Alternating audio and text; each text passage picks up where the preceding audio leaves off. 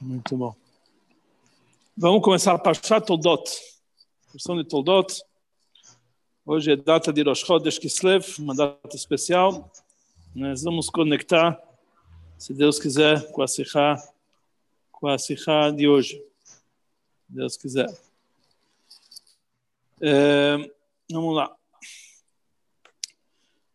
Na nossa Parashá, a Torá relata a brachá que Yitzhak deu para Yaakov. Famosa brachá, Beiten Lecha Elokim, que nós falamos Motzei Shabbat, esse abrasuk, uma brachá especial. E antes que Yitzhak deu a brachá para Yaakov, ele falou, antes de começar a brachá de Beiten Lecha, então, antes, Yitzhak fez um prefácio, antes da brachá. Ele pediu para Yaakov, ele estava suspeitando que não era Isaac que estava na frente dele, era Yaakov. Ele pediu para Yaakov se aproximar dele para ver se realmente ele era peludo, igual a. Ele mexeu na mão, ele viu que realmente ele tinha colocado pelos, um pelo de é, um couro de carneiro na mão, então de, de bode na mão, parecia que era peludo igual a. Mas aí ele cheirou a roupa dele e ele sentiu um cheiro do Ganéden, assim contam nossos sábios. Então aí ele falou a frase, uma frase antes de dar Abraha. Re'ei reach beni, que reach sadeh, asher beracho Hashem. Eis que o cheiro do meu filho é o cheiro do campo que Hashem abençoou. Ele sentiu o cheiro, o cheiro do campo. Na verdade, isso aqui significa, Rashi explica que entrou com ele o cheiro do Ganeda. Tá bom. Mas sobre esse passuk, consta no Midrash Sifri, outra explicação, outra interpretação, que ele fala o seguinte, que em Yitzhak, quando ele viu, entrou Yaakov para receber a brachá, ele viu lá o, o Beit HaMikdash. Ele viu junto com Yaakov, ele viu o Beit HaMikdash. Ele viu o Beit HaMikdash construído, depois ele viu o Beit HaMikdash destruído, e depois ele viu ele construído pela, como ele vai estar construído na era messiânica no futuro. Então ele viu a construção do Beit HaMikdash, depois ele viu a destruição do Beit HaMikdash, depois ele viu a reconstrução do Beit HaMikdash, como vai estar no futuro. Então quer dizer que a palavra rei cheiro está ligado com Beit HaMikdash. Por quê? Porque no Beit HaMikdash se fazia nele korbanot. E sobre os korbanot está escrito Reiach Nichochi, que é um cheiro de prazer. Os korbanot sobre o altar eram um cheiro de prazer. Então, Reiach está ligado com os korbanot. Então, isso quer dizer Reiach Beni. Beni quer dizer não somente meu filho, mas Beni vem da palavra binyan, ou banui, construído. Reiach Beni quer dizer o cheiro construído, quer dizer o Beit HaMikdash construído. Depois ele falou Querei Sadeh, como cheiro do campo. Campo significa o Beit HaMikdash destruído, que já não tem mais lá a casa, só sobrou o campo. E assim está escrito no Pasuk, eh, no Pasuk Michá, Sion Sadeh Techerash, que o Beit HaMikdash vai ser destruído, Sion, que é vai ser como um campo arado, quer dizer, não vai ter lá o Beit HaMikdash. Então isso significa o cheiro do campo simboliza o campo Beit HaMikdash, que é cheiro, que é o cheiro dos Kobanot, no campo, como ele já está destruído. Depois ele termina dizendo, Asher Beracho Hashem, que Hashem abençoou, já é o terceiro Beit HaMikdash, que ele vai estar construído no futuro, na era messiânica. Aqui nesse passo, vejo o cheiro do meu filho como o cheiro do campo que Hashem abençoou, simboliza, assim fala o Sifri, três épocas do Beit HaMikdash. Reach Beni, o cheiro dos korbanot Beni construído. Reach Hasadeh, o cheiro do campo, quer dizer, Beit HaMikdash destruído igual um campo arado. Que Hashem abençoou é o, Beit HaMikdash reconstruído no futuro. Então, isso foi, e antes disso, isso foi o prefácio, antes de dar a brachá para Jacob, e logo em seguida ele falou, Veiten lecha Elokim, que Hashem vai te dar todas as brachot que na. Então, o Rebbe ele pergunta que não dá para entender. Como, fala, como podemos falar que essas três coisas que Yitzhak viu é um prefácio para a Brachá que ele, que ele deu para Yaakov? Principalmente que uma das coisas é o Beit destruído. Que o motivo da destruição não foi porque eles fizeram boas ações.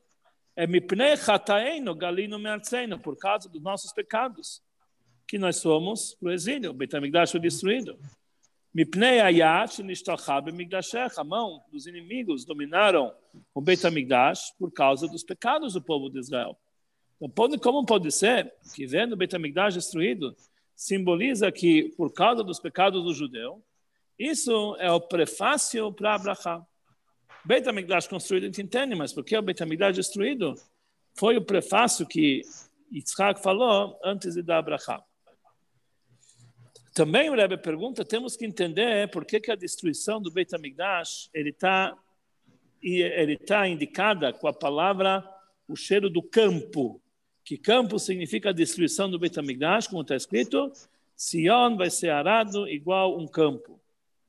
Isso que, primeira parte do Passuk, Reach Beni, o cheiro do meu filho, está indicando o Beit HaMikdash na sua construção, dá para entender. Porque os korbanot é um cheiro, cheiro de prazer para Hashem. Por isso ele está falando, Reach Beni, o cheiro do Beit HaMikdash na sua construção. Dá para entender que ele chama isso aqui de Reach Beni, o cheiro do meu filho, quer dizer, Reach Binyani, da minha construção. E esse é o principal do Beit HaMikdash, era os korbanot. Também dá para entender, ao final do Passuk, Asher Hashem, que Hashem abençoou, que lá está falando do Beit HaMikdash reconstruído eh, novamente um Beit HaMikdash futuro, ainda nós entendemos. Mas quando ele fala sobre o Beit HaMikdash na sua, destruição, ele indica como o cheiro do campo, o campo que é arado. É, o que, que importa aqui que a destruição do Beit foi dessa forma, que era como se fosse um campo arado. E isso, o fato que o campo arado não foi no momento da destruição. Depois que o Beit HaMikdash foi destruído, depois que o Beit HaMikdash foi queimado, depois que não sobrou mais nada, passou um tempo, lá ficou um campo parado, mas não está ligado com a destruição do Beit HaMikdash, está tá ligado com uma época posterior à destruição, quando não existe lá o Beit HaMikdash, não na época da destruição. Então, por que, que ele indica a destruição do Beit HaMikdash com essa frase, o cheiro do campo, quer dizer, quando o Beit HaMikdash virou um campo. Então, vamos entender tudo isso aqui, isso tudo foi um prefácio para a Brachá de Yaakov. E qual foi a própria Brachá? Começou com a frase Veiten lecha, e Deus vai te dar. E lá a lista de brachot. Por que tem esse vav no começo? Veiten, e Deus vai te dar. Porque é um começo de uma frase, não começa com e. E é um assunto que já está falando várias coisas, isso, isso, é isso também. Aí aparece o vav. Mas o que quer dizer esse vav no começo? Veiten lecha. Então, explica nossos sábios, assim Rashi também traz, que quer dizer veiten lecha com vav, quer dizer iten veyarzor veiten. Deus vai te dar e vai dar novamente. Isso que é brachá. Iten veyarzor veiten. Deus vai te dar e vai voltar a te dar. Por isso está escrito com vav, e vai te dar, que já é a segunda frase. A primeira frase, iten, que Hashem vai te dar, Veazor, veiten, e vai voltar a te dar. Quer dizer, nós temos aqui que Deus não vai dar uma vez só, vai dar uma vez e na segunda vez. Não dá para entender. Quando Deus dá algo, ele dá completo. Não precisa de uma segunda vez para completar o que faltou na primeira. O que, que faltava na primeira vez que Hashem vai te dar? Que para isso Hashem deu uma brachá que vai voltar e te dar novamente. Quando um homem, ser um ser humano, dá um presente para o outro, então pode ser que vem em prazo, a prazo. Primeiro te dá um pouquinho, depois ele te dá mais um pouquinho. E mesmo que for um presente grande, mas mesmo assim é um presente limitado. Porque a pessoa que está dando é uma pessoa limitada. Por isso pode ser que o presente que ele deu na primeira vez não foi completo. Ele precisa completar e entregar mais ainda. Dá mais uma, vai dar mais uma parcela. Mas no nosso caso, que é Hashem que está dando, com certeza, quando ele dá para a primeira vez, vem a bondade de Hashem. E a bondade de Hashem é completa, sem limitação. Como Hashem também, ele é ilimitado, ele é infinito. Ele é o máximo da plenitude. Então, o que, que podemos dizer depois que Hashem já te deu e tem? Beyarzor, Veiten, vai ter que dar novamente. O que, que ele vai ter que dar novamente? A primeira vez para Deus já é suficiente. Deus já dá na primeira vez, já dá completo, sem precisar acrescentar nada. Porque aqui está escrito Arzor Veitem, que Hashem vai te dar novamente. E mesmo se você quer me dizer que a brachá que vem de cima também tem uma certa limitação, então por isso ele fala que vai dar e depois vai voltar a dar, que às vezes Deus dá de uma forma limitada. Tudo isso está se tratando quando Hashem dá uma brachá particular para uma pessoa particular. Por exemplo, a brachá que a Moshe Rabbeinu deu para as tribos, o Jacob Avinu deu para as tribos. Então está escrito que ele deu uma bênção para todo mundo, depois ele acrescentou mais uma bênção. Ishke bircható berachotam. Cada um foi abençoado com a sua devida, da sua devida da bênção. Por quê? Porque por causa que essa bênção era uma bênção particular, para pessoas particulares. Então era uma bênção limitada. Então depois que deu a bênção, ele pode dar uma bênção geral, que inclui vários assuntos na brachá e acrescentar mais coisas. Mas no nosso caso, que aquele que está recebendo a brachá é Yaakov, nosso patriarca, que Yaakov ele incluía todas as almas e todo o povo de Israel até a última geração. Como está escrito no Zohar sagrado, que o semblante, ele traz isso aqui no, uh, no Igeret HaKodesh Jutanya, que o semblante de Yaakov é parecido com o semblante de Adam Arishon, ou seja, da mesma está escrito na Gemara e no Zohar, que da mesma forma que Adam Arishon incluía todas as almas de todas as gerações, assim também Yaakov incluía todas as almas judaicas de toda a geração.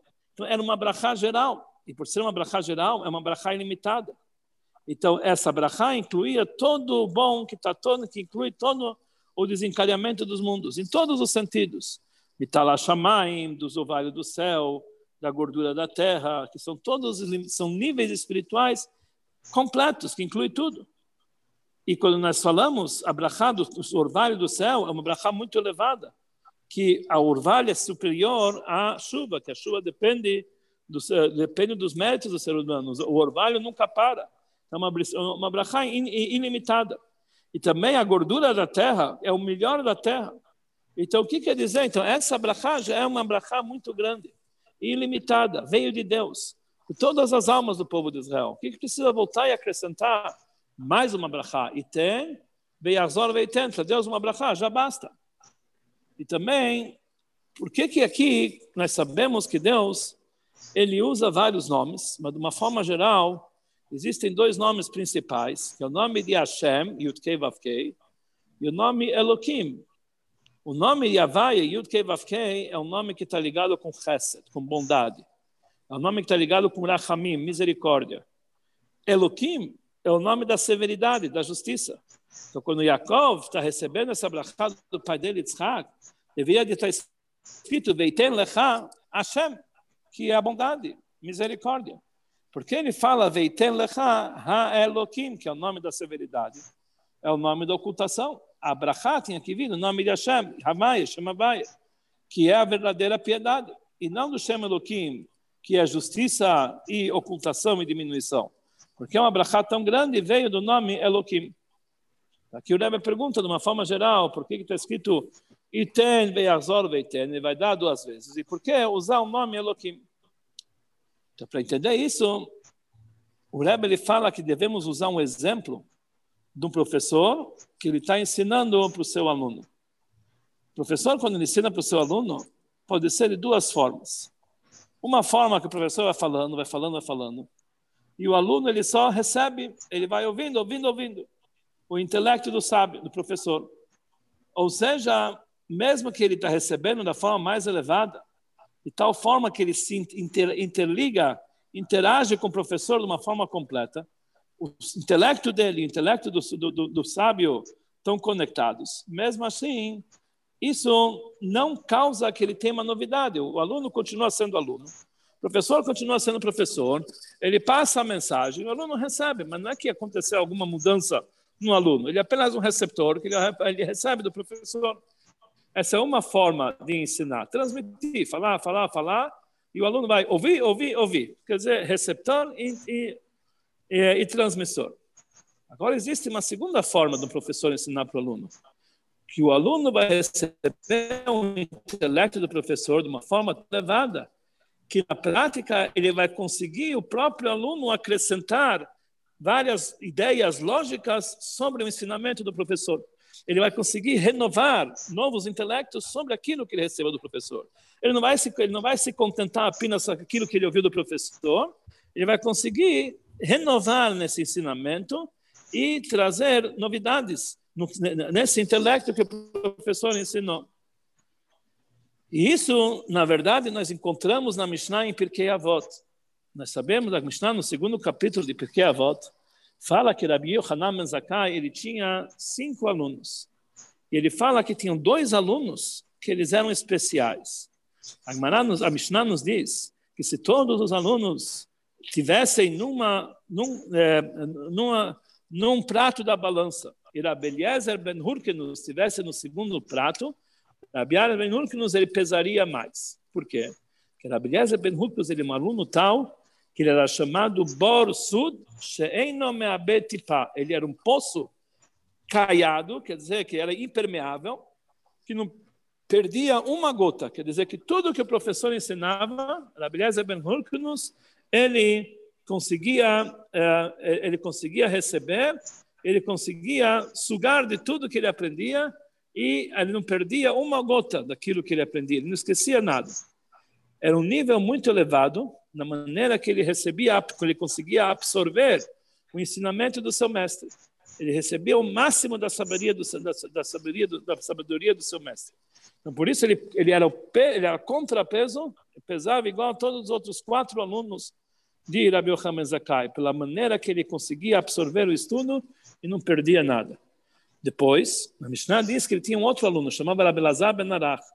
E a Mishnah fala que se todos os alunos estivessem numa, numa, num prato, inclusive Rabelazar Ben junto com ele, e Rabelazar Ben Arach no outro prato, ele valia como todos. Qual era a vantagem de Rabelazar Ben Arach? Que Mayana Midgaber, ele era como se fosse uma fonte que está sempre renovando, uma fonte está sempre brotando novamente, está brotando cada vez. Não é apenas um, povo, um, po, um poço que absorve tudo, ele era sempre, ele renovava, era uma fonte que estava se eh, dominando e renovando. Ou seja, que ele não somente ouvia e absorvia as ideias do mestre, mas ele conseguia constantemente acrescentar e renovar com suas próprias forças. Então, isso era o trabalho de Ben Arach. Então, nós entendemos que essa segunda de transmitir o intelecto tem uma vantagem em relação à primeira.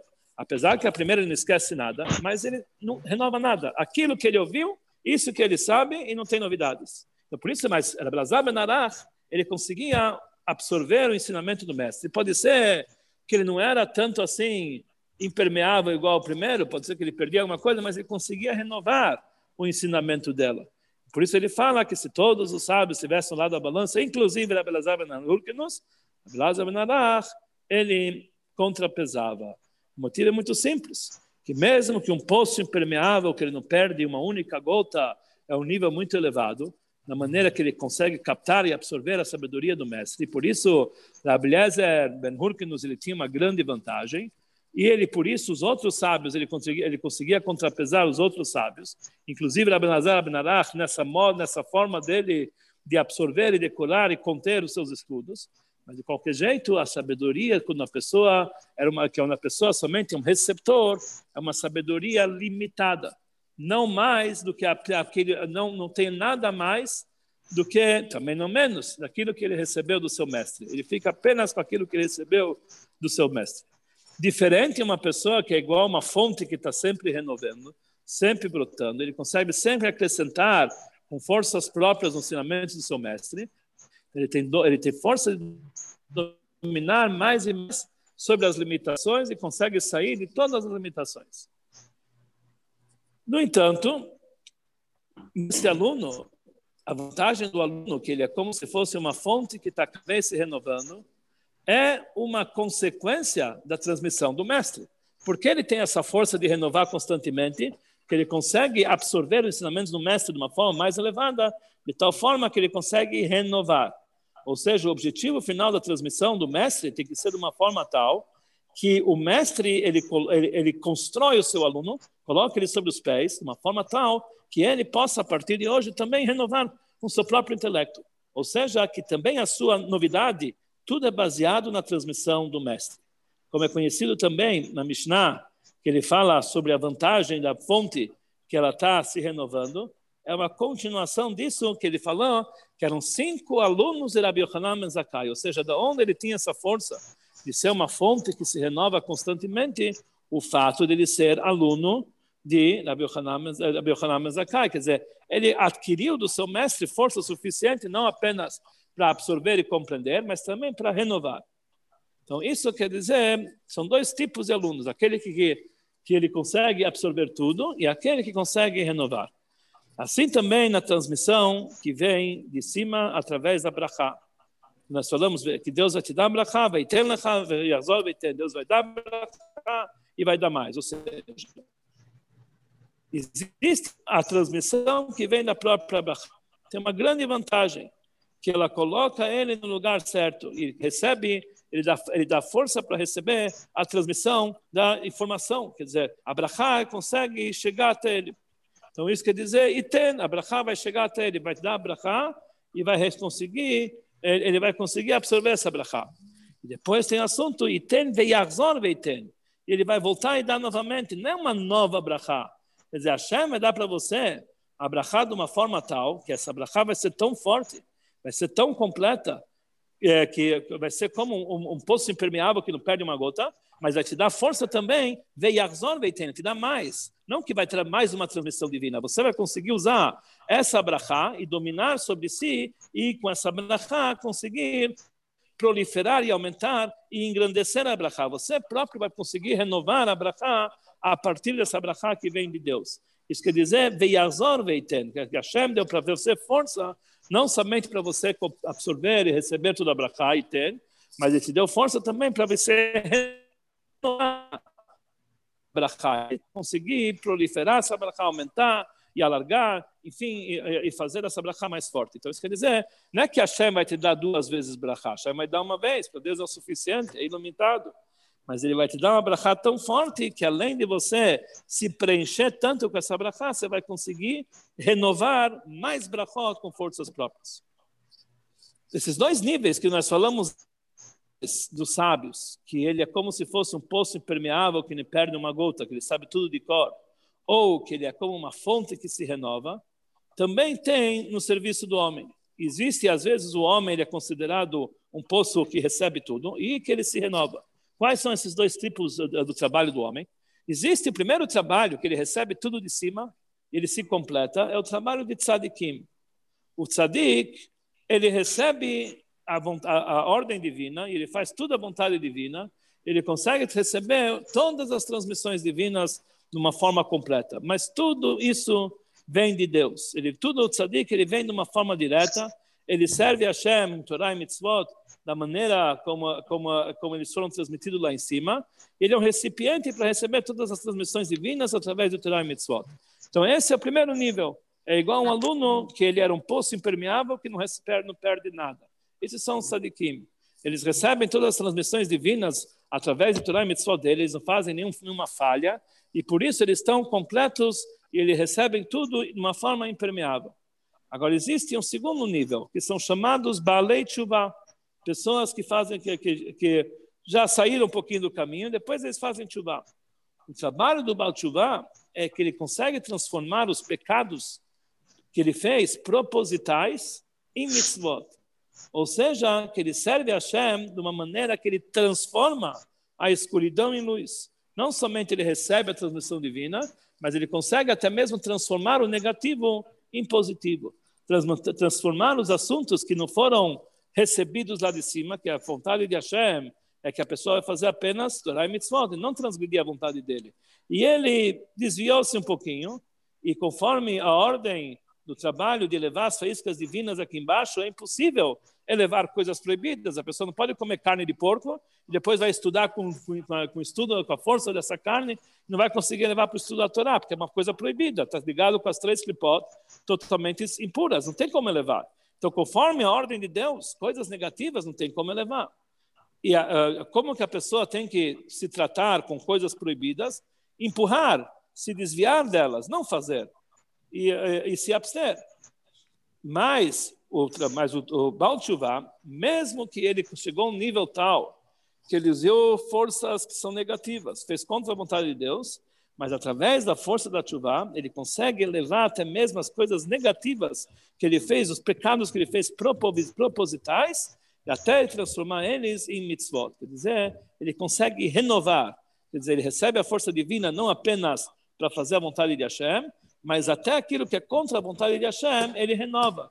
Por isso, o Baal Tshuva, ele está no nível que um tzadik não consegue chegar, porque ele vale dois. Um tzadik, ele só, ele só faz aquilo que Hashem mandou ele faz direitinho, ele é um grande nível realmente, ele está completo. Um Baal Tshuva, ele consegue não somente fazer as mitzvot e atrair sobre si os raios divinos, que é a consequência das mitzvot, ele consegue até mesmo transformar as coisas negativas em positivas, então ele consegue lechadesh, fazer uma novidade. Então, o trabalho do Baal é algo que vem com força própria.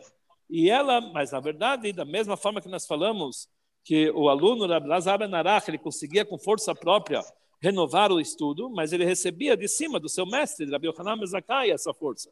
Assim também, o poder que tem o Baal de fazer Tshuva e transformar as coisas negativas em positivas, também vem de Deus. Que Deus, dá pra, Deus deu para a forma, deu a força e deu o despertar dele para fazer Tshuva, e deu para ele o poder de transformar as coisas negativas, mesmo que foi contra a vontade de Deus, mas Deus deu a força para ele dominar e transformar aquilo em santidade. Então, da mesma forma que nós falamos anteriormente, o exemplo do, do mestre e de um aluno, que tem uma vantagem quando a pessoa é como se fosse uma fonte que está sempre se renovando, em relação àquele que é um poço impermeável, e nunca perde uma gota, assim também tem uma vantagem o trabalho do Baal que ele está sempre renovando coisas que a Torá não, não, não tinha a Torá não deu como, não tinha como renovar, não tinha como renovar as coisas negativas. Ele consegue renovar, eles conseguem chegar a um nível superior ao trabalho de Tzadikim, está sempre renovando. E isso que falaram nossos sábios, que um lugar que o Baal Shuvah consegue chegar, grandes Tzadikim não conseguem chegar, não conseguem ficar lá. E daqui nós entendemos que a vantagem dele é conforme nós falamos antes, é o exemplo do professor e aluno. Da mesma forma que uma fonte que ela está renovando, a vantagem dela é que ela chega ao ilimitado, é, diferente do poço impermeável, que aquilo que ele recebeu, recebeu, ele não consegue chegar mais, ele é limitado. Assim também, o nível do Baal é no nível ilimitado, porque através do trabalho dele, eles conseguem chegar a algo acima daquilo que foi transmitido lá de cima. O trabalho de Tzadikim está no nível, é, é, todo, é todo organizado, está no nível limitado.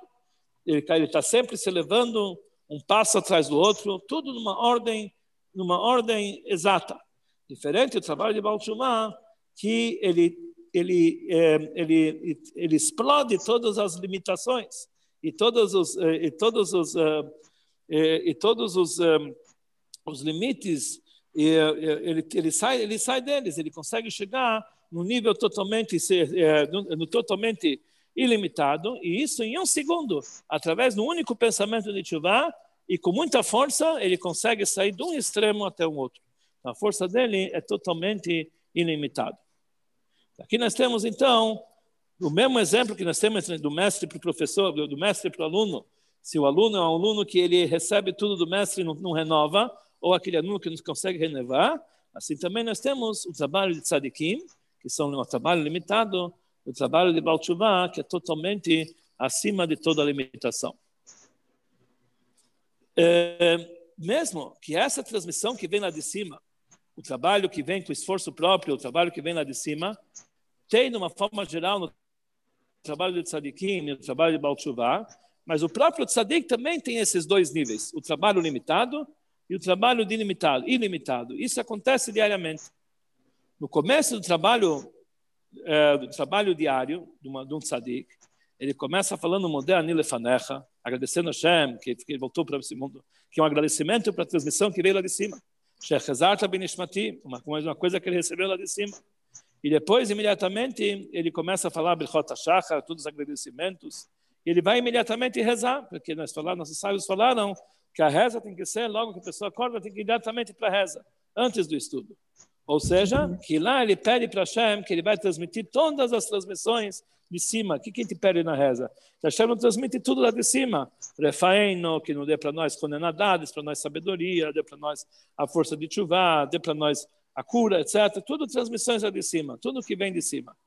E já que ele está fazendo essa brachá com o nome de Hashem, Baruch Atah Hashem, com certeza que Hashem vai preencher todos os pedidos deles. Porque o começo do trabalho do dia está ligado com receber as transmissões que vêm de cima, através do Modani, através das filot, tudo são transmissões celestiais. Ainda não tem o trabalho dele por força própria, que ele apenas na reza, ele apenas como se fosse um escravo, recebendo do, do, do dono, do amo, tudo aquilo que lhe pertence. Mas logo depois começa o trabalho com esforço próprio. Agora ele começa a estudar a Torá e cumprir as mitzvot. E aí, quando ele estuda a Torá, ele tem que renovar o seu estudo, né? ele tem que entender o estudo e fazer novidades no estudo. Aí ele passa a ser uma fonte que se renova. Então, mesmo o tzadik tem esses dois trabalhos. A reza é o trabalho de receber lá de cima transmissões. O estudo da Torá e o cumprimento das mitzvot de todo dia é a maneira dele fazer uma renovação na criatura. Mas, de uma forma particular, também esse trabalho do tzadikim no estudo da Torá e o cumprimento das mitzvot durante o dia inteiro, já que eles estão cumprindo apenas que, que foi ordenado por Hashem, que é uma, é uma transmissão que veio lá de cima, então isso não é verdadeiramente trabalho com esforço próprio. Ele apenas está fazendo com submissão à vontade de Hashem. E diferente do trabalho da chuva, que ele não está fazendo o que Hashem mandou, Hashem não mandou pecar. Mas mesmo que ele pecou, ele consegue renovar e fazer chuva e transformar a vida dele. Isso sim vem com, com esforço próprio. Então, conforme isso, nós temos que entender nós entendemos então que Abraha que Yaakov recebeu do seu pai, Yitzhak, vai ter lechai Elohim, e tem veiazor veiten. Ele vai dar e vai tornar a dar. Aqui nós estamos, aqui está incluído não somente iten, a transmissão que vem de cima para baixo, tanto em assuntos materiais, tanto em assuntos espirituais, receber a própria transmissão, mas também inclui a possibilidade que ele tem com força própria de renovar trazer uma novidade, trazer uma força lá de cima para renovar no seu trabalho. O trabalho de, e é isso quer dizer, tem, que Deus vai te dar, é o trabalho de tzadikim, que é o trabalho de receber a, a, a, a de Hashem, receber as transmissões divinas, veiazor veiten, vai voltar a dar para você, está falando do trabalho de Balei Tshuva, que ele vai voltar, vai, vai renovar através do esforço próprio, vocês vão chegar no nível superior. Então, agora nós vamos entender que nós encontramos na Brachá de Yaakov, diferente de todas as outras brachot, que começa com esse trecho, Veiten lecha ha Elohim, que quem vai dar para você a Brachá é a Elohim. Até então, não tinha possibilidade do trabalho de chuva. Não tinha chuva no povo de Israel. Avram Avinu, ele era tzadik completo. E, os, uh, as, e as pessoas que vieram antes dele eram totalmente perversos. Não tinha, eles não eram judeus. Aqueles que eram perversos eram perversos e não eram judeus. Não tinha possibilidade de chuva, mesmo que Terach fez chuva, mas ele não era judeu. Não era o trabalho de chuva do povo de Israel. E mesmo o filho dele de Abraão, que era Ismael, que também fez chuva no final da vida, mas mesmo assim a chuva dele não era judeu, porque Ismael não era judeu, ele era um escravo. Então, mesmo é, diferente, um judeu que quando mesmo que ele quando ele peca, está escrito Israel, afapish chatá, Israel. Por que, que o povo, por que, que o judeu tem força de fazer chuva? Porque mesmo na hora do pecado, ele está conectado com Deus. Diferente um goi, que ele faz contra a vontade de Deus, ele não tem nada a ver com Deus. No momento que ele faz chuva, é, uma novidade, é uma, um novo trabalho, não é, não, é, não é o trabalho de chuva do judeu. Então, é, sobre, sobre, sobre Abraão Avino, está escrito que sobre Abraão saiu Ismael. Quer dizer, Ismael ele saiu dele, não, era, não fazia parte dele, não era do povo judeu. Ele saiu dele. Então, o trabalho de chuva dele não era chuva de verdade. Ele saiu totalmente dele. Então, na chuva dele, não é o assunto dele que ele fez chuva. É como se fosse uma nova criação. Deus criou um outro tipo de pessoa. Baal chuva não tem nada a ver com o trabalho, não conseguia transformar os pecados dele em mitzvot. Não, fica aí. Diferente da Brachá que recebeu Yitzhak, Yitzhak deu para Yaakov, a partir de então, quando ele falou, vai ter lecha Elohim, ele pensava que estava dando abrahá para quem? Para Esav. Esav era judeu. Esav nasceu como judeu, não era um escravo. E ele era um judeu que saiu do caminho. E Yitzhak, ele estava pensando que ele tá, que, que saiu que, que saiu dele, que Esav estava ouvindo isso aqui. Então ele queria que Esav fizesse chuva. Então por isso ele deu essa abrahá, veiten lecha, Yachzor veiten, que ele faz que vai começar o trabalho de Baal Tshuva. Então, isso que era o trabalho de ele era um Israel Mumar, um Aí. judeu que se converteu para outras, Não. e a Tchuvá estava ligado com ele. Então, daqui nós entendemos que Yitzhak, ele queria dar a bênção para Lecha, que ele conseguia transmitir para ele essa força para Tchubá. Mas Yaakov roubou dele Abraham, porque Yaakov sabia que ele era uma pessoa correta. Ele trabalho de Sadikim, ele sabia que Esav não ia fazer chuva através disso, mas Yaakov, através do seu trabalho, ele ia conseguir fazer que Esav fizesse chuva. Então, na verdade, essa brachá está ligada somente para Yaakov. E também o trabalho de chuva, de uma forma íntima e essencial, só pode acontecer com Yaakov e seus filhos. Com Esav, não ia dar certo esse nível de chuva, porque realmente ele não era um recipiente para isso.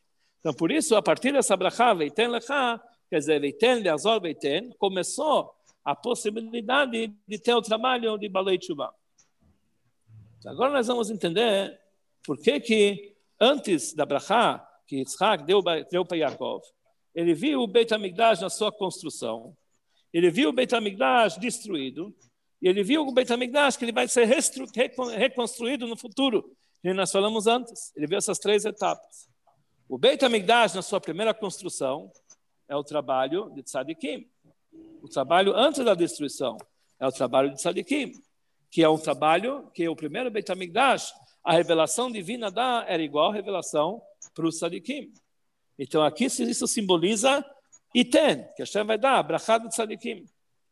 O Beit HaMikdash, depois que ele foi destruído e depois ele foi reconstruído, isso demonstra o trabalho de Balei Tshuva. Que primeiro eles pecaram e depois eles fizeram Tshuva. Quer dizer, a descida e depois a destruição e depois a reconstrução. Então, quando ele queria dar brachá para Yaakov, ele queria dar brachá de Iten, trabalho de Tzadikim, Veazor Veiten, o trabalho de Balei Tshuva. Então, antes ele viu essas três etapas. Ele viu o Beit HaMikdash na sua construção, o trabalho de Tzadikim. Ele viu o Beit HaMikdash na sua destruição, que é quando já saiu, está ligado com os pecados. Ele viu o Beit HaMikdash na sua reconstrução, que é o trabalho do Beit HaMikdash. E por isso, a, a, a visão do Beit HaMikdash na sua destruição também foi uma das uh, dos prefácios para a Brachá dele, foi uma das, uh, das antecipou a Brachá de Yaakov. Porque isso está ligado com, com, com, o intuito da Brachá. Que Hashem, que, que, Hashem vai dar para ele uma Brachá de uma forma tal, e tem, veazor beiten, vai te dar e vai voltar a dar. Ou seja, uma transmissão, uma força especial para o trabalho de Tzadikim e o trabalho de Balet Shuvah. Então, por isso precisa ter essas três etapas. Então, por isso, ele demonstra, quando, quando, ele, quando ele demonstrou o Betamigdash na sua destruição, ele falou, usou a linguagem como o cheiro do campo. Está falando o cheiro do campo que está ligado com a destruição do Betamigdash. Como está escrito, Sion Sadet Echerash, que Sion vai ser arado igual ao campo. Isso está ligado com uma época posterior à destruição, não o momento da destruição. Porque o assunto de chuva vem não no momento que a pessoa pecou, ele faz chuva. Não é assim que funciona. Depois que ele pecou, depois ele pensa onde ele chegou. Isso leva uma, uma, uma isso leva um sentimento de amargura no coração dele, quebra o coração dele, ele se arrepende do que, que ele fez. Através que ele sente o que como é, como é ruim abandonar Hashem. Aí o coração dele se quebra dentro dele, ele se amargura, ele se arrepende dos seus atos anteriores, ele desperta em chuva, uma chuva completa sobre o passado, ele recebe sobre si boas decisões para o futuro. Então, somente depois que o Sion já foi destruído, o Betamidrash foi destruído, já ficou um campo arado, aí ele começa a se lembrar, olha o que, que eu fiz. E não na hora do pecado. Na hora do pecado, ele não está com vontade de fazer chuva. Isso vem depois. E assim também, o, elevado, o trabalho elevado do, da chuva está ligado com o sadikim. O sadikim também tem um nível de chuva, mas a chuva deles não é dos pecados. É que eles querem retornar a Deus como antes de ser criados.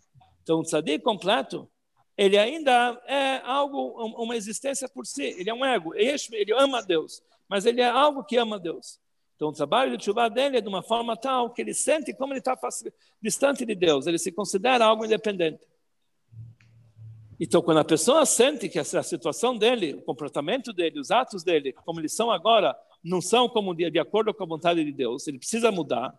Então, isso quer dizer que ele anula a sua existência, ele anula a sua forma anterior para que ele possa começar um novo trabalho, fazer para se transformar num novo assunto.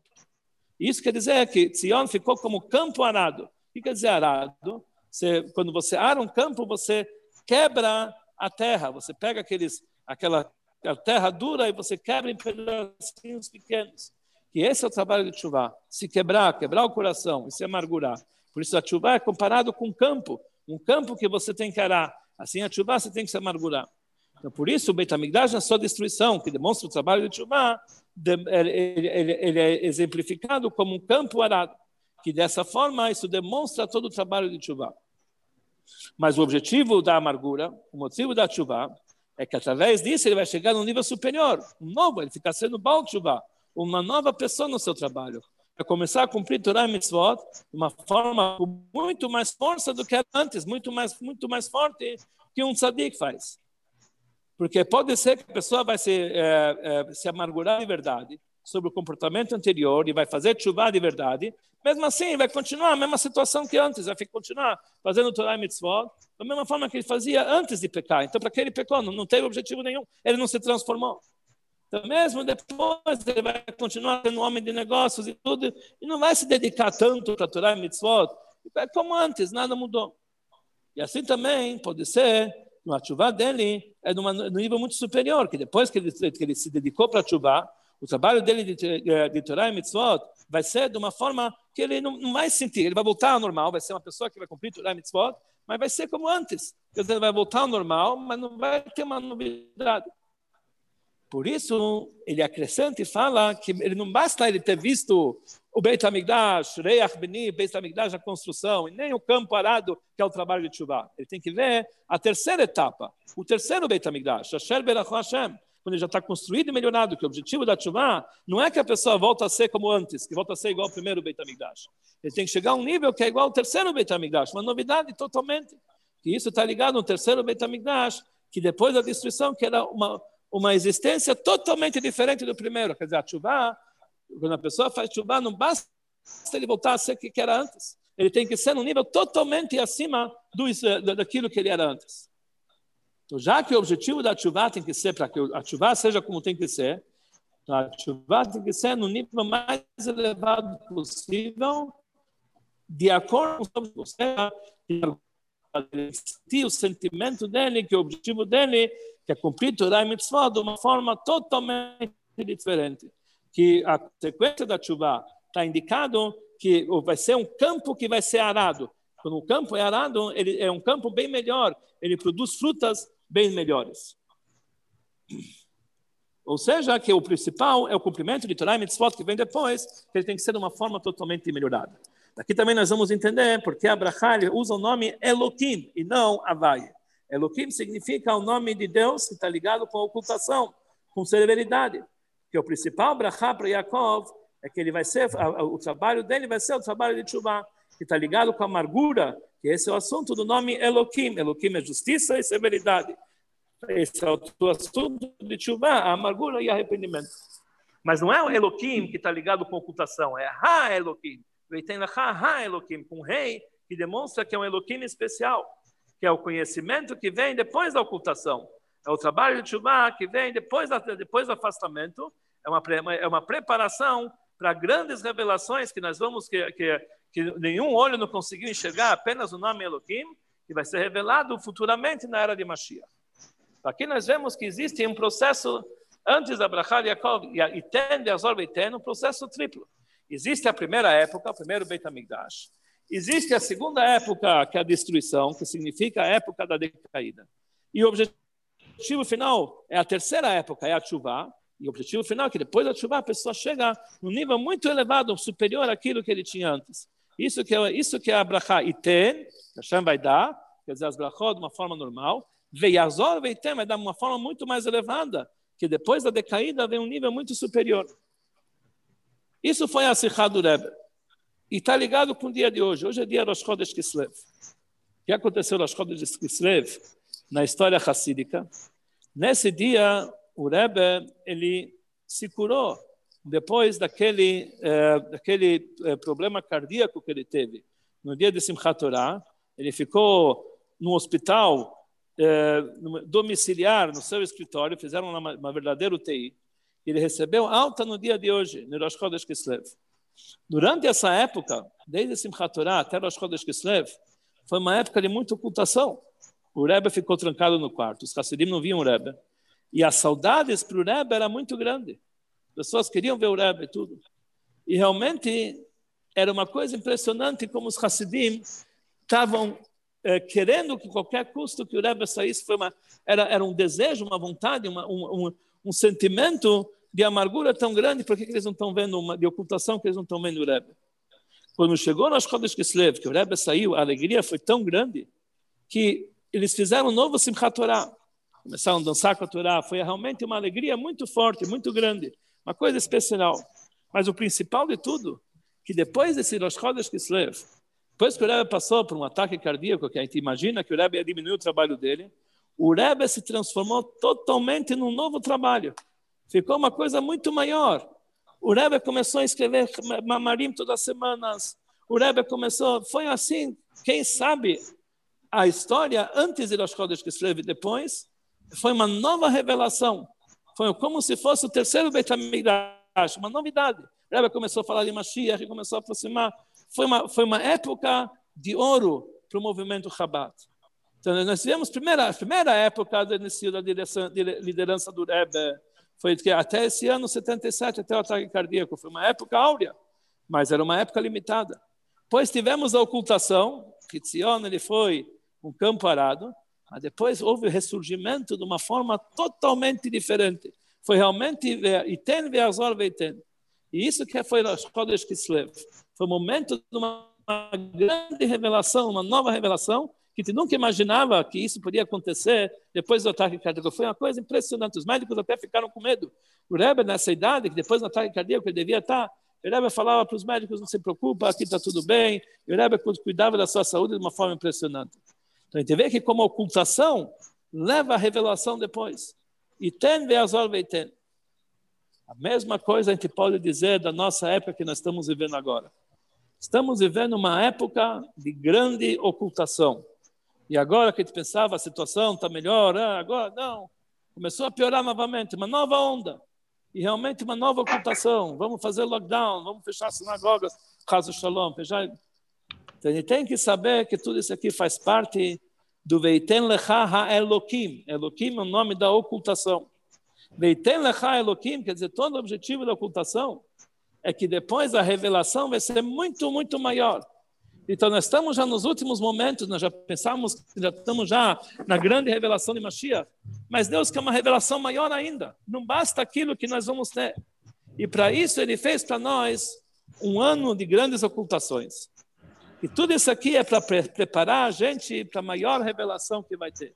Então, pode ser que agora nós estamos numa situação que Tzion Sadet Echerash, que Tzion é um campo que foi arado, mas é certeza absoluta que depois disso, Hashem Berachó Hashem, vamos ter a grande revelação de Mashiach, a grande revelação do terceiro Beit HaMikdash, que nós vamos entender que, que valeu a pena toda essa ocultação para essa grande revelação que nós vamos receber em seguida depois disso.